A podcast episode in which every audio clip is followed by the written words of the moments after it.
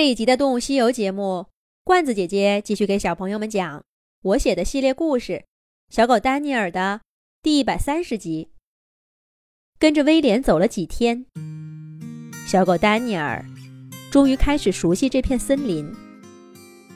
在威廉的讲述中，野生动物生活的一角，也在丹尼尔的面前拉开了神秘的面纱。丹尼尔把威廉的话。一一记在心里，特别是那些关于狼群生活规则的。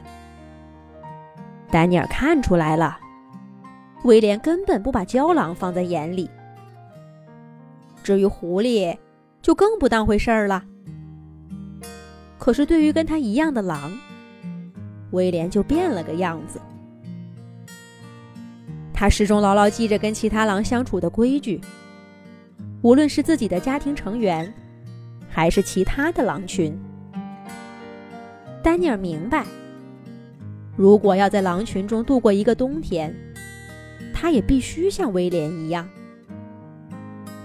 威廉的家究竟是什么样的呢？丹尼尔的心里有些期待，也有些紧张。可是威廉这个家伙，好像不大对头。一直欢欣雀跃的小狼，今天却忽然放慢了脚步，在这一带转了好几个圈了。威廉，你家到底在哪儿呀？这已经是丹尼尔第五次问威廉这个问题了。可小狼依旧像前几次一样，打着哈哈。啊，那个就在前面，很快就到了，很快就到了。然而这一次，他的狗朋友可没那么好打发了。那你说清楚，前面是哪儿，在哪个方向？你指给我看看。你该不会是迷路了吧？丹尼尔站在威廉面前，不依不饶地问道：“说一只狼在家门口迷路，这简直是奇耻大辱。”果然，威廉把眉毛一拧。气哼哼地说：“你才迷路了呢！我会连自己的家都找不到。喏，就是那儿，在那个小山谷里，我就是在那儿出生的，闭着眼睛都不会走丢。”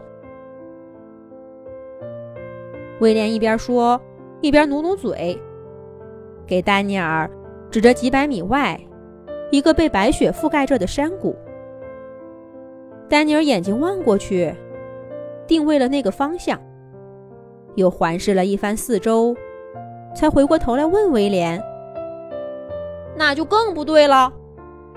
如果那里是你的家，我们早就能直直的走过去了。你以为我看不出来吗？我们一直在绕着这个山谷转圈呢。你快说，是不是有什么事儿没告诉我？”丹尼尔这么一问，威廉忽然脸一红，低着头，支支吾吾起来。丹尼尔先是一愣，然后就哈哈大笑：“哈哈，我知道了，你呀，肯定是闯祸了，怕爸爸妈妈骂你，不敢回去，对不对？”被说中心事的威廉不好意思的点点头。看丹尼尔依旧在笑，威廉恼怒地说：“笑什么？难道你就没闯过祸不成？”丹尼尔好不容易止住笑，说道：“谁没闯过祸呀？就是因为闯过祸，才笑你，也太把这当回事儿了。来来来，我小狗丹尼尔教你，保证能顺利过关。”说到这事儿。谁也不会比丹尼尔更有经验了。要知道，哈士奇可是拆家小能手，出门去就更不让人省心啦。丹尼尔在婷婷家生活的半年多，没受过半点皮肉之苦，全靠他的独门绝技——装受伤。咬坏了电线装受伤，踢翻了果盘装受伤，吓到小朋友啦！还是装受伤，这一招对婷婷那是百试百灵。当然了，也得说丹尼尔的技术炉火纯青，把毛发扑腾得乱蓬蓬的，一条腿向上蜷曲，用另外三条腿走路，走两步就顿上一下，没人看就低着头。装作可怜巴巴的，有人看，就立刻抬起头，给他瞧一双水汪汪的大眼睛。这有谁能受得了？可是当丹尼尔给威廉表演完全套动作，小狼不但没有赞叹，反而把脑袋摇得像个拨浪鼓。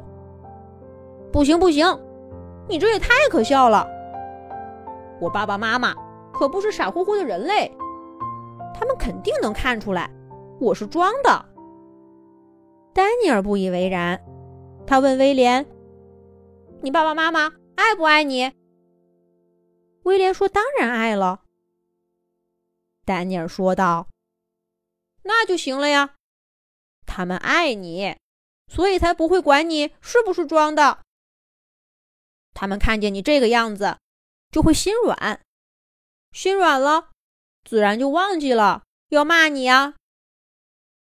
威廉带着惊叹的眼神听完了丹尼尔的话，就像发现新大陆似的说道：“想不到啊，想不到！你这个笨笨的小狗，脑子里的歪理还一套一套的。”丹尼尔全然不在乎这话里的讽刺，反而得意洋洋地说。你以为就你们野生动物有本事？那我们家养动物也有我们的生活哲学呀。说笑归说笑，威廉到底要不要用丹尼尔的方法呢？那就是下一集的事儿啦。